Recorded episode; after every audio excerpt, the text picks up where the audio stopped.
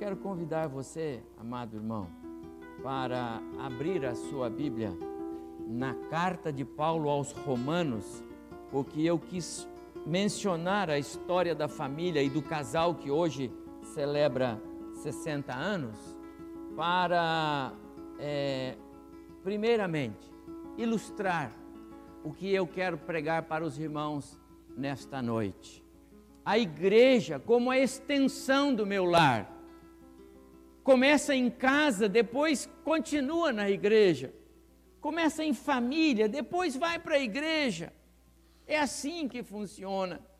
E aqui em Romanos capítulo 16, verso 3 a 5, eu leio a respeito de um casal que Paulo tinha grande alegria na vida deste casal, mas há outra informação sobre este casal. Diz aqui que eles tinham uma igreja na casa deles.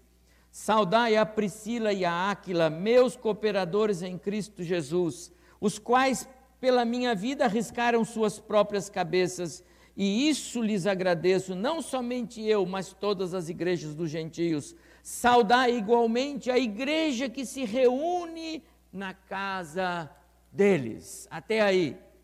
Havia uma igreja na casa daquele casal, irmãos, que alegria pensar que uma casa, um lar, pode ser o nascedouro de uma igreja. Pode nascer ali. Eu me lembro, amados irmãos, em tempos passados, das igrejas cristãs evangélicas nascendo aqui em São José dos Campos. Era, na, era nas casas dos irmãos que essas igrejas nasciam. Havia a igreja cristã central lá no centro da cidade, e depois ah, os irmãos que congregavam lá, um deles morava lá em Santana, o outro morava lá no Vale do Sol, o outro morava lá no outro bairro, o outro morava aqui no, no, no, no Bosque dos Eucaliptos. E aí eles, movidos pelo Espírito Santo, ah, diziam lá para o pastor da época, pastor, sabe, queria começar um, um culto lá na minha casa. E ali aquele grupo de três, de quatro, de cinco, sentado no domingo à tarde, orando ao Senhor, sem saber o que Deus iria fazer, Deus iria levantar uma igreja ali. Foi assim essa igreja, irmão. Eu tive o privilégio de estar no nascedouro desta igreja sem saber que um dia eu viria ser pastor aqui, na casa do irmão diácono Nelson e dona Rosa. Aqui, por aqui, em algum lugar, aqui da, do bosque, lá embaixo. Ali começamos a, a ter cultos domingo à tarde na casa desse casal. E o Senhor estava escrevendo a história desta igreja para se transformar na igreja cristã evangélica Bosque dos Eucaliptos. Que privilégio nosso podemos é, alavancar ou sermos usados por Deus, pelo Espírito, para que então possa ser alavancada uma igreja em nossa casa. Áquila e Priscila, um casal amado. Casal que Paulo diz, eles eram seus cooperadores. Na casa deles, na casa deles, começou uma igreja. Você já imaginou o privilégio de escrever na história da sua família que uma igreja começou no seu lar ou através do seu lar? Áquila e Priscila, é, nos diz o texto, não só esse que lemos, mas outros que temos mais para frente, eles eram do tipo que diziam sim ao chamado do Espírito. Passaram a acompanhar Paulo, passaram a andar com Paulo, e onde eles estavam, a casa deles era uma porta aberta para a pregação do Evangelho. Sabe, irmãos, Talvez você é, pode não ter tido o privilégio que esta igreja começou na sua casa. E talvez a maioria esmagadora aqui não viu esta igreja nascer na casa do irmão Nelson, como eu vi e creio que alguns outros irmãos também aqui puderam ver. Mas agora, meus amados irmãos, a sua casa faz parte desta igreja. Agora, a sua casa influencia a vida desta igreja. Agora, o seu lar é in, questionavelmente parte integrante da vida desta igreja. E de acordo com a saúde do seu lar lá, é a saúde desta igreja aqui. Se as coisas vão bem lá, a sua igreja vai bem aqui. Como é importante para nós pensarmos, então, em lares saudáveis, que possam de fato ser a extensão da sua casa aqui na igreja. Esse é o tema que eu vejo alicerçado nesse texto, que eu coloco aqui na nova tradução da linguagem de hoje, é, frisando o final do texto escrito pelo apóstolo Paulo. Saudações também à igreja que se reúne na casa deles, de Áquila e Priscila. Irmãos, um lar alicerçado na palavra de Deus vai produzir uma igreja firmada na palavra de Deus. Um lar submisso ao Espírito Santo vai produzir uma igreja submissa ao Espírito Santo. O vigor de uma igreja é resultado da saúde espiritual das famílias que a compõem. A espiritualidade de uma igreja começa nos lares que a formam. Está vendo? Como o seu lar pode influenciar a vida da sua igreja. A pergunta é: o que temos feito para que a nossa casa seja de fato uma influência positiva na igreja que o Senhor me dá o privilégio de participar, de servir? Como eu tenho vivido? Como tem sido o meu lar? De maneira que eu esteja realmente contribuindo para a vida da minha igreja. Pensando nisso, eu queria rapidamente pensar em três aspectos da, da casa, do lar, da família cristã. Um lar espiritualmente saudável, ele tem de ser um celeiro de pedras vivas. Eu, olhando para a história da família que hoje celebra os seus 60 anos, eu me alegro com um histórico. Quando todos estão envolvidos no serviço do Senhor. Pega lá do avô até o neto, todos estão servindo o Senhor. Uma igreja saudável, ela parte do princípio que os lares que formam esta igreja são celeiros de pedras vivas. Pedro, quando escreve eh, na sua primeira carta, capítulo 2, verso 5, vocês também, como pedras vivas, nós, os crentes, deixem que Deus os use na construção de um templo espiritual, onde vocês servirão como sacerdotes dedicados a Deus. A visão de Pedro já se extrapola à igreja local, à igreja física, ao templo, à congregação dos santos, e ela sobe para a igreja mística de Deus, a igreja de Jesus Cristo que Deus está formando e nós somos as pedras dessa igreja. Você é pedra dessa igreja, como eu sou pedra dessa igreja. Compreende? Somos pedras vivas. A igreja de Jesus não é feita com tijolos inanimados. A igreja de Jesus é feita com vidas. Cada vida que é alcançada pela graça salvadora de Deus em Cristo é mais uma pedra que vai sustentando e, e levantando as paredes.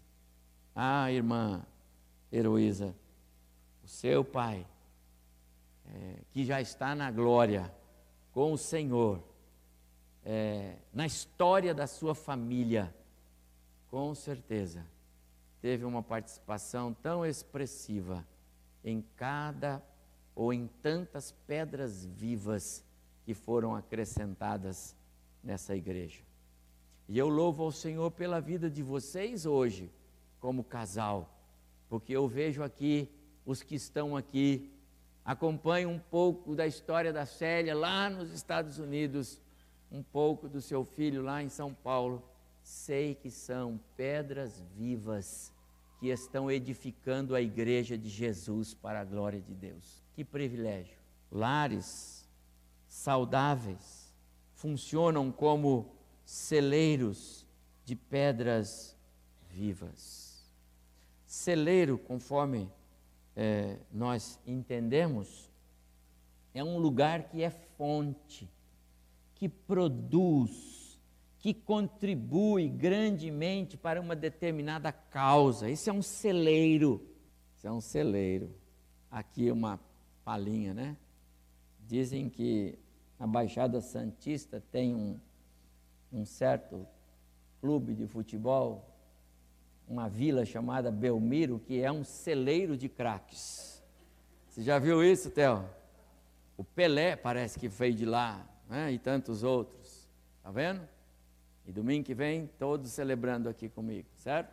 Amado irmão, a sua casa está produzindo craques espirituais? A sua casa, o seu lar está produzindo crentes, homens e mulheres?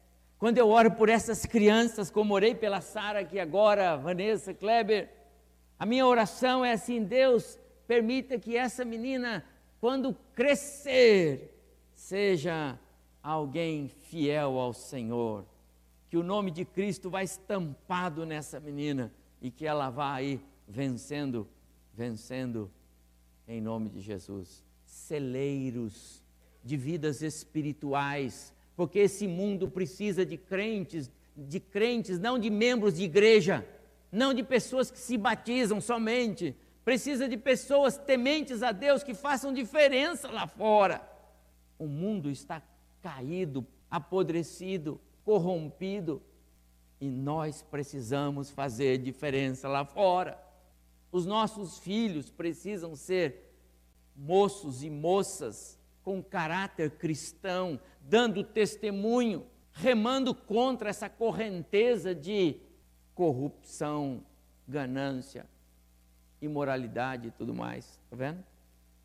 Eu louvo ao Senhor quando nós vemos que as nossas famílias estão de fato produzindo pedras vivas sua família está produzindo pedras vivas.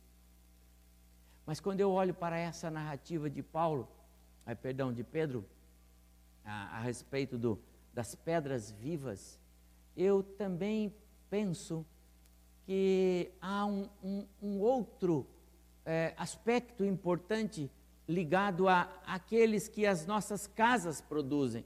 E aí eu vou lá para o texto de de, de Romanos 16, quando Paulo fala a respeito daquele casal amado que tinha igreja na sua casa, eu posso imaginar que aquela casa era como um farol, era um luzeiro naquele ambiente de trevas, porque o mundo está em trevas. Nós é que precisamos deixar a luz brilhar. Só o cristão tem a luz, o mundo tem trevas, porque o mundo está no mal. Satanás é o príncipe deste mundo. Então você tem a luz de Cristo em você, então você precisa brilhar. E lá a sua casa, quando você abre a janela à noite, as pessoas têm que ver a luz, não a luz da, da lâmpada que você liga, se já é LED ou se não é LED, mas as pessoas têm que ver a luz de Cristo. É esse tipo de luzeiro que eu me refiro nesse, nesse momento da minha palavra. Quantos lares se perdem pelo desespero, lares cristãos, se perdem pela desesperança, se perdem pela ausência de fé no Deus que pode todas as coisas. Não são luzeiros, não são faróis. Mas, meus amados irmãos, nosso lar precisa ser farol, nosso lar precisa ser luzeiro. As pessoas, os vizinhos, os amigos, etc., eles têm que ir para a nossa casa, falar assim: eu preciso de ajuda. Eu preciso que vocês orem por mim. Será que nós estamos, estamos sendo luzeiros que apontam o caminho àqueles que nos rodeiam? Será que o meu lar está sendo luzeiro para os que nele habitam? Que tipo de esforço eu tenho feito para que a minha casa, ou na minha casa, a luz de Cristo brilhe de verdade? Mas há uma outra coisa que eu penso também aqui eu penso que ah, o Paulo está referindo-se à igreja na casa daquele casal, Áquila e Priscila, é, como um lar onde pessoas são treinadas, qualificadas para servirem a Jesus. E eu pergunto se o seu lar é um lar que treina aqueles que dele participam para servirem a Jesus. Antes, antes de você refletir na minha palavra, que é bíblica a respeito do seu lar como um centro de treinamento para que os seus filhos aprendam a amar a Jesus, eu quero trazer à sua memória o que o grande Rui Barbosa diz a respeito dos lares. A família, o lar, é a primeira e a mais importante escola da vida. É na família que se aprendem as lições mais profundas para a vida cívica, religiosa, moral e social. E é, sobretudo, na família que se formam as personalidades e o caráter de cada um. E eu acrescento: é na família cristã que nasce o amor no coração dos filhos pela pessoa de Cristo. Que nasce no coração dos filhos o temor ao Deus único Criador dos céus e da terra, Deus, Senhor e Salvador. É na família, não é na igreja, é na família. Será que os nossos lares estão de fato honrando o Senhor assim? Será que o meu lar é saudável, de maneira que ele se apresenta como um celeiro de pedras vivas, como um luzeiro que aponta caminho, como base de treinamento para quantos dele participam. Será que o seu lar é assim, amado irmão? Quantos lares vivem na ilusão de que, perdão, as coisas, eu troquei a palavra esquecido, de que as coisas desta vida são é, duradouras. Eu tinha posto ali os valores desta vida, os valores desta vida, as coisas desta vida. Quantos lares cristãos se alicerçam nos valores, nas coisas desta vida, como se delas nós pudéssemos depender e nelas nós pudéssemos colocar a nossa esperança. Não podemos, irmãos. Quantos lares cercam-se de coisas materiais, como se nela é, houvesse esperança eterna? Falta-nos a compreensão do que significa contar os nossos dias para que alcancemos coração sábio. Quantos lares estão equivocados porque não aprenderam ainda o que Jesus ensinou? O que você está juntando aqui na terra, ladrão é, escava e rouba, a traça e a ferrugem corroem. Não quer dizer que você não deva ah, trabalhar e fazer a sua poupança e investir e fazer os seus negócios. Não, tem que fazer. Os pais precisam trabalhar, ajudar os filhos, os filhos precisam trabalhar e continuar. É normal, é, é, é assim que se faz. Mas, meus amados irmãos, o seu coração nunca pode estar impregnado de coisas materiais, alicerçado nelas, especialmente de forma que Deus fique em segundo lugar na sua vida. Porque se você assim fizer, você não está sendo sábio para alcançar para contar os seus dias. Nessa vida tudo é uma nuvem. E depois, meu lar tem sido um celeiro de pedras vivas, um farol que aponta o caminho que leva a Deus. Eu tenho e tem sido um centro de treinamento para quantos deles dele participam, milhares de vidas milhares de lares, milhares de famílias vivem na penumbra. Não vou dizer nas trevas, porque eu não posso admitir que dentro de famílias cristãs existam trevas, mas existem sombras. Quantos vivem nas sombras? Podem ter até alguma alegria, mas não toda alegria. Podem ter até alguma paz, mas não a plena paz que só Cristo pode dar. Podem até confessar o nome de Cristo, mas não têm o senhorio dele. A luz não tem poder para transformar as trevas, ela apenas quebra um pouco daquelas trevas. Que pena, tantos lares que não dão importância para a luz de Cristo. Quantos lares sem a plena direção do Espírito não sabem para onde estão indo. Não são celeiros de pedras vivas, não são luzeiros, Que bom exemplo deixado por Priscila e Áquila. Meus cooperadores, por mim arriscaram a sua vida, diz Paulo. Me ajudaram na tarefa de evangelizar, me acompanharam, fizeram tendas comigo, ou seja, fizeram da profissão deles algo que podia ser usado por Paulo para o fim maior, que era a pregação do evangelho. Eles fizeram isso.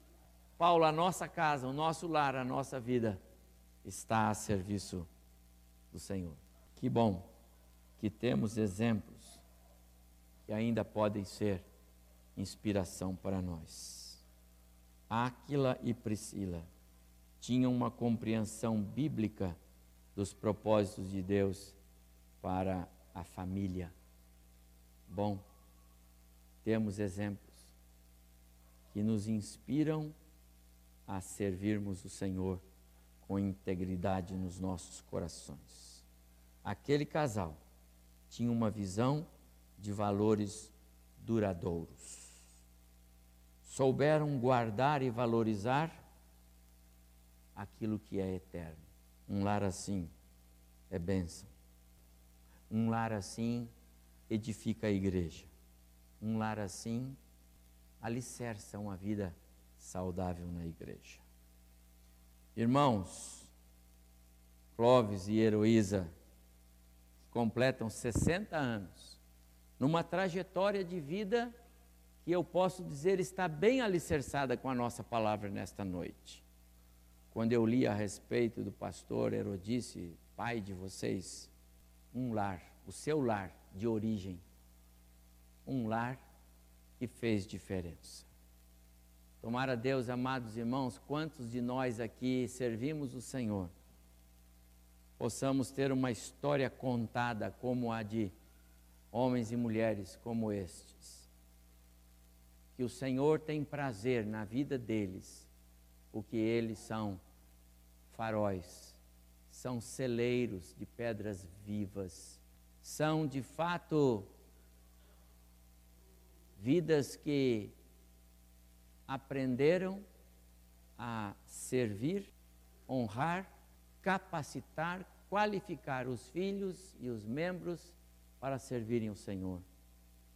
Que coisa linda! Como é bom olhar para a história de uma família e vê-los todos servindo o Senhor. É presente de poucos, viu? Vocês têm esta bênção. Por isso, amados irmãos, nós nos alegramos com vocês nesta noite. E eu aproveito para usar este momento para dizer à igreja que Deus nos ajude para que as nossas casas também sejam assim. Que os seus filhos sejam pedras vivas da igreja de Jesus. Que os seus filhos cresçam e façam a igreja crescer. Que a sua casa seja vista pelos vizinhos como um farol. Aquilo ali é residência de gente boa. Que os seus filhos vejam o seu lar como um centro de treinamento para poderem servir o país que nós vivemos, que tanto precisa de pessoas comprometidas com Deus.